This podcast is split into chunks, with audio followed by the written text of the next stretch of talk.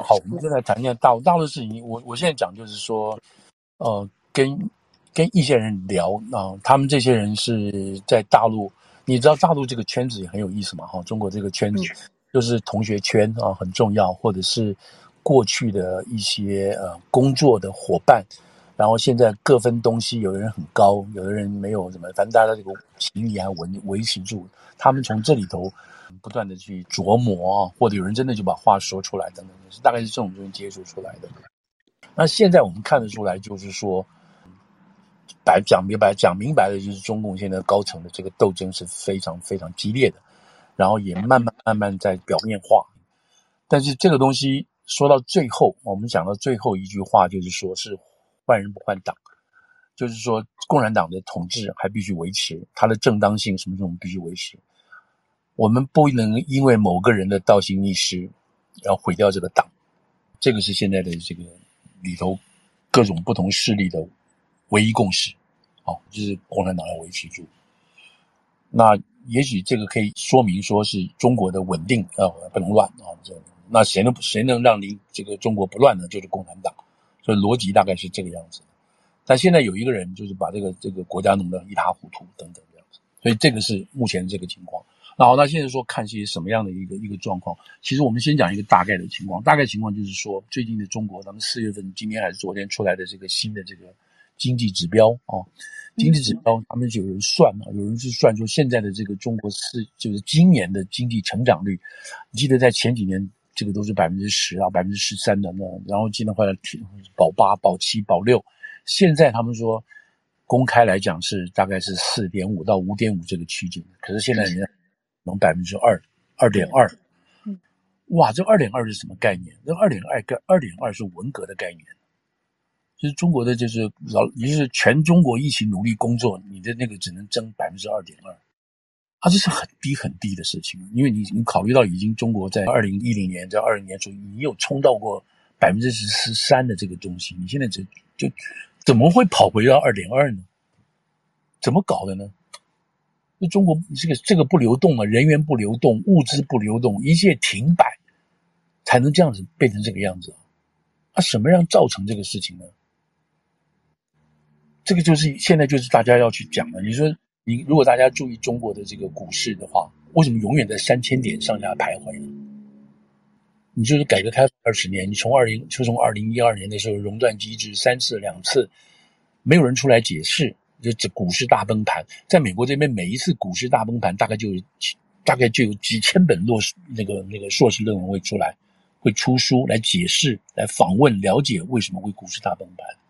啊，中国熔断机制几次，那没有人知道为什么。那当然背后有有些政政治操作。我们那时候其实很多人就在讲了，就是那个国有股份啊，在那边炒作啊什么之类的。然后那个他们那时候传出来就是叫做金融政变。哦，要把这个习近平整倒，然后习近平后来这个嗯积怨在心，永远记得这些中国这些有钱的人等等这件事情。Anyway，他现在的现在的一个情况就是说，就是事实上从今年二月就已经开始，就是说这个叫什么？这个清零政策，嗯，对于中国的经济是有绝大绝大的影响。但是大家觉得说我们可以熬得过去。还没想到这个事情就到到了上到了上海之后就熬不过去。这背后他们现在大陆大陆自己没人来传是什么？说是说这上海人最难管，所以这一次一定要让上海人把他们的自信心，因为上海人优越感很强啊，这个不管是制度上也好，管理上也好等等，就优越性都很强。所以这一次一定要让上海人难堪一下。所以他派的去李强这个市委书记什么东西，都是即使这个出问题也不撤也不换，对不对？那那但是。整个上海的这个，还有上海所涉及到的这些外贸，还有供应链，还有这个港口，还有这个公路上的运输，这整个东西已经是停摆多少？这个已经停摆快两个月了，对不对？对，一个月到现在，你老百姓除了这个之外，你老百姓本身的吃跟住，他们原来说五天，五天之内完全没有配配套措施，对，东西怎么送进去，吃的怎么送，到底谁在那边团购？生就是夺了团购的钱，到底这个采样、这个检测的，他们有一个说法是说，这一次，这一次，整个这个中国啊，为这一次疫情所做的这个花的钱就一点二兆以上的人民币。一点二兆是什么概念？一点二兆的概念是中国解放军的一年的这个军费支出大概是一点七亿，啊，一点七兆，对不起，一点七兆，那个刚刚是那个一点二兆，这个解放军是一点七八兆，这个大概这么多，就是他花在这个你知道这个塞鼻子啊、弄弄喉咙这个钱，基本上就快要跟你解放军这这个国防的钱一样多，这是何等大的钱啊！这个钱，那这个是什么意思？这个意思是说。当你国家花这么多钱去做这个事情的时候，就是核减酸啊什么这些东西的时候，你就排挤了。这个钱本来去哪里去做教育啦，做这个基础建设啦，你做很多其他的东西，但是这个钱你就挪过来去做这些事情，而这些东西是没有什么，这些东西是没有生产力的，没有回报的东西，你顶多让人家不死，或者是病情降低什么的，但是你没有回报的，就你这个投资是没有回报的。那你还要花这么你你你这个这个学校也好，教育也好，什么什么这个基础建设，你还是要花钱去做啊？那你这钱哪里来呢？然后另外一方面，你这国家的税收全停了，都没有办法弄了。你工人也没有钱，他们说现在大概这一次多少？大概一千万，马上一千万的大学生要毕业了，啊，没有工作。原来的工作人都没办法复工，你这让人怎么工作呢？还有一些甚至一些我真讲难听一些傻逼说，他说我们就是要让。外企不能够复工，然后这样子呢，我们可以拖延跟这个让美国的这个通膨更严重，你知道？嗯，就是你宁可把自己老百姓搞得没吃没喝，你要来报复美帝，你知道？让让美国人过不了，你说这种是不是怎么是阿 Q 到什么程度？这种说法的确有这种说法，所以现在就是这样的整个这样的乱象，慢慢慢慢就浮现出来。我刚刚提到就是说这个只有二点二。你知道，他们说这个东西跟那个疫情二零二零年刚开始都还要低，你知道都还要低。那这样子的话，这整个这个就是在中国里头有志之士就现在坐不住了嘛，都在讲。所以在前不久，那个中共中央就颁了一个意意见嘛，哦，叫离休干部啊，中央离休干部不可以妄议国政的事情，就是叫你们不要乱讲话，你知道，叫你不要乱讲话。然后这个东西要经过党的疏通跟理解，其实还提到说，离休干部如果要出国的话，干什么离境的话，还要经过特别的这边那个这个列管啊，什么报备这些东西，就是你不能够随便出国的。另外一条更厉害，就是说，离休干部对于子女继续从事某种行业，要知道怎么造什么节制的意思。这个话的另外一个意思就是说，你当干部的时候，你掌权，你掌这个东西，所以有很多买东西、采购什么都在你的权里头。但在你在当这个官的过程当中，你就把你的这个家人的这个表弟表妹，你就安插到不同的位置了。等这个人退休之后呢，啊，这些人都还在啊，继续用这个钱呢，继续占这个位置啊。那么上来那个人呢，新接他位置的人就要想办法把这些人赶走啊，他放了他，他要放他的人上去啊。那这里就造成很多的冲突啊，因为你没有一个透明的。监督的这个机制嘛，你都是人为的嘛。今天我当了，我就用我就用若星做做部长啊，我用他做什么做什么，然后他就用了，这就是这样子搞嘛，一代一代的嘛，一任一任的嘛，那不是民选的。所以这个这些情况，我就说是大部分的情况。那这样子让中各方面，从这个石化也好，到农业也好，到这个船啊什么的，都后来他现在现在变成什么？变成他们说是三个总理，呃，三个总理出来就是看不惯了。朱镕基一个，温家宝一个，然后另外就是那个李克强，这三个总理就是看不下去了，这样搞法国家。那个习所做的就是这个共同富裕嘛，哦，他就看不惯你有钱的人，希望把这个钱那个给老百姓。这个这个说法看起来都很好，就是等于说打倒这个地主啊，打倒土豪了，把这个财产分出来什么这些东西。然后国进民退，就国家的企业，中央希望这个国有企业的这个比例。分量越来越重啊，然后降低民营企业这些事情，那这个都这个讲实在话，都是意识形态也好，或者是对于治国理念，可以说依照中国的国情啊，都都都没有问题。但是问题这个东西要经过大家考讨论，要经过大家检验，经过大家共识来做的，而不是他觉得这样做就做，然后大家跟着他的人觉得可以受益，所以也就拍马屁上去这样子。好了，那这样子的情况下。这三个人就是就是分别都透过不同管道来建议。那到现在为止，我们当然没有看到说是一股这个旗帜鲜明的出来反反这个习的这个东西，只能从蛛丝马迹看。譬如有什么蛛丝马迹？人民日报，譬如说，哦，有一阵有几天没有习的东西，央视的广播也有没有习的东西，或不像以前那么多那么密集。这是一个 indication，不能说百分之百。然后另外当然后来结又又隔没多久，大概昨天吧，礼拜四、礼拜五，有人民日报又满满都是这个习的东西。嗯，对他们就说这个是叫霸屏啊，霸屏就是讲，但是版面不管，不那个东西。就这里头这种反复啊，这种小的事情就看出来这里在操作，这个操作激烈的在操作啊，万你不讲老百姓也不管的，反正大家都关在屋里头，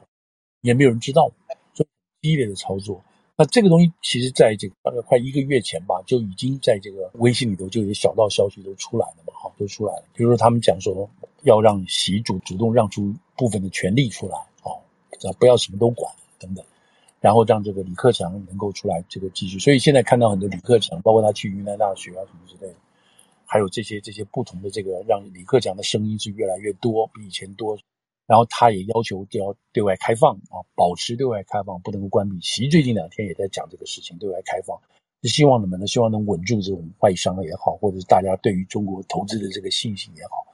否则的话，这个是这个就不知道什么时候结束，然后国家的生产经济都没有办法恢复。他们本来说五一可以复工的，到现在已经快五月底了，就还是没有办法完全复工，还在继续在封封封封闭当中。这个已经连这个谭德赛都受不了，都已经倒过来讲话了。嗯，所以这个是已经是国际上的这个情况。所以到然后最后最后，然后让大家可以证实的东西呢，是《华尔街日报》前几天就就刊了一篇，就是写李克强啊做出重要指示，而且其中一句话很有意思，什么意思呢？就李克强这样子的表态，是希望在下一任的总理的时候。能够找出一个继续抗衡，能够跟习近平分庭分庭抗礼的一个总理。这个总理不能是变成是一个 yes man，讲什么是什么，唯唯诺诺这个人。他希望在下一个下一个这个，就是因为现在这个话的另外一个意思就是说啊，我们挡不了习近平在二十大变成这个新就是连任啊，变成这个永久的国王，我们大概挡不住。那习近平这个这个李克强希望能够找到一个这样子的这个总理，能够克制住他，会制衡他。这个话讲的多悲惨！我我个人看到这个话，我觉得很悲惨。这已经已经预测到说这是个坏人了，他找一个人就把他压住。那你为什么不把这个坏人拿掉就算了吗？不是吗？拿不掉，为什么拿不掉？因为他是种种机制的，还有什么军啊、党这种合在一起的东西。那这个就《华尔街日报》他等于把这个事情点出来了，点名点出来。李克强这样子现在出来，当时就主持了很多会，制止了原来这个叫这个左派的呃极左路线。所以现在。没有正式的这个文件啊，在显示干嘛干嘛，但是蛛丝马迹各方面的东西都已经出来，就是说，OK，现在内部受到很大的情况。那现在大家知道什么情况？就两核了，一个就是跟这个俄国搞这个，他们现在这样讲，就是说，今天是还是昨天，另外一个美国这边呃德国这边的分析吧，就是谈到这个欧盟啊，对于中国的态度，基本上是说，他们欧盟对于习近平跟这个呃呃跟这个普京啊。在这个冬奥会说这个这个两国合作无底线啊，中国友谊无底线，然后全力支持他们。这个欧洲对这个话是吓呆了，你知道，就是说还有还有东南亚的这些国家啊，这怎么可能叫无底线的这种支持呢？那他其中讲到波兰也很伤啊，波兰非常伤。为什么？波兰是你在你那个大家都抵制你的情况下，波兰的总统就跑去是应该有吧？应该波兰总统总理跑去参加冬奥会的开幕，然后你现在跑去支持跑去支持普京来干这个乌克兰。所以波兰也是吓一跳，你知道？现在捷克，捷克本来是你知道，捷克跟台湾眉来眼去的，可事实上跟大陆一样干不干。现在捷克也在考虑这个要不要要就是中国跟捷克其他国家这种结盟的东西，现在捷克要重新再考虑了。所以，那就是讲到说这个习，你不光是把这个这个这个核酸检测这个政策、清零政策，你把国家搞得生产力停顿。这情况下，你还把自己整个国家世界上变成一个孤立的情况，孤立到什么程度？现在基本上每个国家都愿意来帮助美国，不管在乌克兰也好，不管在太平洋也好，都来帮助美国，都来加入美国。美国所策划的这些东西，他们另外就是说，这个这个欧洲国家，美国、英国，还有这个日本等等这些国家，他们最近在亚太地区开会所谈的这个事情的这个密度。前所未有，二战以后前所未有的这个增加，特别是乌战以后，乌战开打以后，就整个是把这边的局势都调整。讲来讲去，目标是什么？就是中国，这目标是中国，然后中国还自己送上门，说我就是支持俄国。当然让让想要支持中国的人都没有可以旋转的余地，你知道？没办法替中国辩论。啊，你说这个是谁设计这种这种愚蠢的这种国家外交还有内政的政策？所以这个是目前正在发展当中的东西。那我们呢，当然要看啊，有更具体的这个具象这个事，就是真的他不管了。前一阵子不是就是说他有什么生病嘛，什么脑瘤啊什么的。对，看到说哎，对，他有说的借病这个撑退啊什么这东西，但是这个消息现在又没有了。实际上这个消息，这个这个所谓谎言吧，大概。去年就已经出来过一次了，嗯嗯嗯，但不在你有人要放这个东西啊，有人放这个东西，表示这个事情都很很奇怪，对不对？背后有人在运作，在操作等等这些事情。所以，那如果讲到这边，当然我们就讲，说现在拜登刚刚到韩国嘛，啊，跟韩国这个总统见面，就是给足他的面子，也证明美国在韩国这边未来真正要加码嘛，干嘛要把萨德飞弹背过来？嗯嗯。你新的总统，你知道，他那个朝鲜的神经病，他在那边不断的这个加油添火，射飞弹，嗯嗯，射飞弹要给这个南韩足够的理由去要求美国帮他放这个萨德飞弹，那中国也不会叫他小老弟说你不要在这边搞好，你这样搞的话，这个萨德飞弹架立起来之后，因为那个萨德飞弹这个说起来有一点的复杂嘛，好，就是从那他们那个首都啊，那个那个首尔，萨德飞弹要往南要搬大概一百多里，那因为他那个射程才可以足够打到朝鲜里面去。那他往后搬一百里的意思是什么？表示他那个雷达要加长，要拉大。那个萨德飞的雷那个雷达一拉大，一加长，那个半径一加长的话，就把那个东三省啊，就是那个吉林啊那边全部都给它照进来。也就是说，中国在东北一些部队调动，你美国人也看得到。但是美国人说，我们当时就跟他讲，我们把那那一方面的正向啊，就是雷达那个正向，我们把它关掉，我们不看。大陆怎么会相信？中国怎么会相信？说你不看？那这样子一来的话，就等于让中国在东北的这边的这个防御就是就是曝光了嘛，就镂空给人家搞，那怎么可以呢？所以那时候是反对什么之类的，也也也很那，那你叫那你叫这个金金正恩不要乱搞嘛。那这里头当然就涉及到这个三个国家之间不同的这种这种，那日本当然更紧张了，因为那个金正恩不同的在不是一直在乱射东西嘛。那日本不是那个金正恩呃金正恩射东西，当然在他假想敌除了美国之外就是日本。所以这个里面，所以这个拜登现在去去了之后，当然是事前都有很多铺路啊、铺阵啊，然后他再到日本，在日本开完会，跟岸田文雄开完会，然后就是四国安全对话。那这个大家都知道是一个小北约了，对不对？因为上一次上个月啊，北约在欧洲这边开会的时候，外长开会的时候，他就把这个日本呢，因为日本也不是北欧的人员，不是北约的人员。把日本啊，韩国找来，他都找来开会了，你知道？日日你来参观一下，你看我们这个北约怎么运行的。呃，你回去的时候在亚太这个地方也可以炮制一下。你看，你看一个一个一个，就完全就是因为乌克兰，一个乌克兰这样的搞得整个这个这个局势重新改变。那在这个过程当中，你说你说要有人就很神经病的做错决定，这是什么意思？这种错误怎么会造成呢？这是在讲这个中共现在内斗，我们现在看这个浮到什么个程度？那他们也说了，就好像给这个习有不同的这个选项啊、哦，不同的选项。呃，譬如说华国锋模式，上次有没有提过华国锋？上次有提到，嗯，哦，还有这个赵紫阳一个让他下台或者是弱化的方式。当然，这个哎，这样讲就是因为现在还不够透明嘛，只能从各种不同的蛛丝马迹去推敲这个事情。对。嗯，然后当然，海外的这些各种名嘴也会都都提到各种不同的东西。就我们现在还是要看这个美国这个态度啊，是是强是硬，然后看美国这个，美国也会得到这个讯息啊，美国也一定要去 confirm 这些讯息啊，对不对？那《华尔街日报》之所以敢愿登出来，显然它是确定的一些信息。所以，中共目前权力出现斗争或者出现权力的。解构啊，解构意思就是谁本来是老大，或者谁不是老大，这个东西大概是没有错啊，没有错。否则《华尔街日报》是不会不会花这个时间去做这个事情的，因为影响到所有的外商啊，所有的外国企业、金融公司都在看这些事情，都在看这件事情。所以这个是一个蛮蛮，就是就是在这个时候，然后再往下溜这个这个北戴河会议这段情真是大家去看。我们现在就是找大家。呃，相关的产业，看他们的投资的方向啊，这样子来来去稍稍评断一下，这可能走向是什么，好不好？